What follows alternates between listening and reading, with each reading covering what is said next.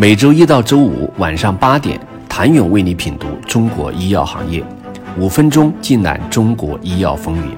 喜马拉雅的听众朋友们，你们好，我是医药经理人、出品人谭勇。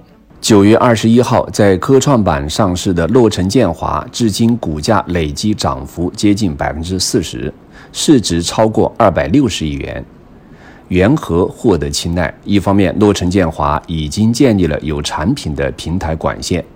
科创板上市时，其核心产品奥布替尼已经获批了两项适应症，新药申请阶段的适应症有两项，进入注册临床的适应症多达五项。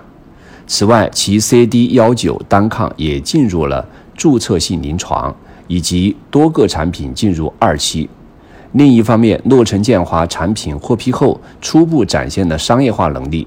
今年上半年，奥布替尼销售收入二点一七亿元，对比泽布替尼五亿元的国内销售，作为国产第二款 BTK 抑制剂，成绩尚可。无独有偶，上升者荣昌生物上市至今，股价涨幅超过百分之八十，市值约四百五十亿元，备受青睐。背后。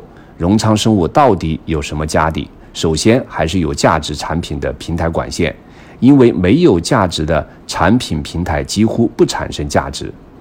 荣昌生物上市时拥有泰他西普和维地西妥单抗两个商业化产品，以及多个进入关键性三期临床和十多项进入二期的临床，同时商业化潜力初步显现。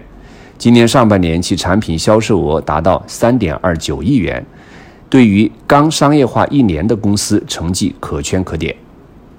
当然，在资本催化过程中，所有人都会变得头晕脑胀，一个劲儿的往前冲，所以必然会经历波谷到波峰，再到波谷波峰的历程。但这种历程是价值逐渐回归合理性的过程。以医疗投资本身为例，这是一个高壁垒的行业。当有三千多家机构涌入，行业投资看上去没有壁垒之时，也会使得整个行业走向急速下行的状态。这并不意味着人多不是个好现象，人多象征着行业的繁荣，但繁荣背后可能是极大的陷阱。正是在这种簇拥下，越来越多的专业投资者会向更早期迈进。真正的创新也将迎来曙光，然而估值调整仍将持续一段时间，至少还要一到两年的洗礼。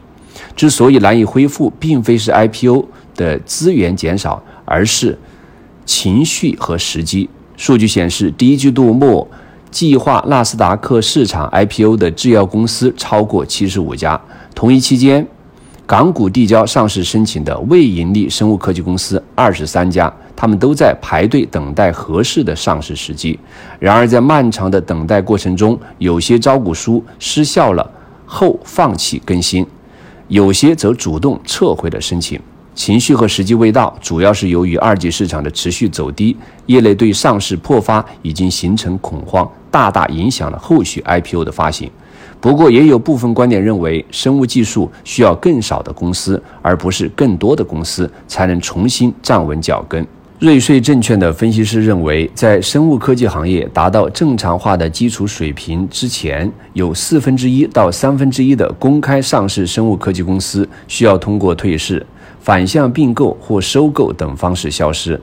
行至至暗处，曙光在哪里？这个必经阶段必然痛苦，但大家都在回归，秉持着能上市的标准去投资。要相信春天会来，春天不远。港交所已经有所行动了。十月十九号，港交所发布咨询文件，建议扩大香港现有上市制度，允许特装科技公司来港上市。此前就传出港交所正在计划一个新的十八 C 章程方案，降低人工智能、新材料、芯片等领域大型科技公司的营收门槛。尽管这一文件不是来自生物科技领域，但宽松的政策或将引发积极的连锁反应。谢谢您的收听。想了解更多最新鲜的行业资讯、市场动态、政策分析，请扫描二维码或添加医药经理人微信公众号“医药经理人”——医药行业的新闻与资源中心。我是谭勇，明天见。